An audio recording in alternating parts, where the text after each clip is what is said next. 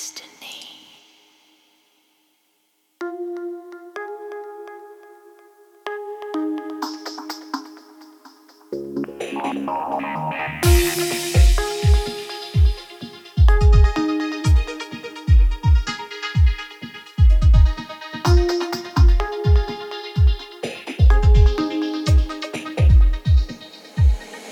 Take a breath.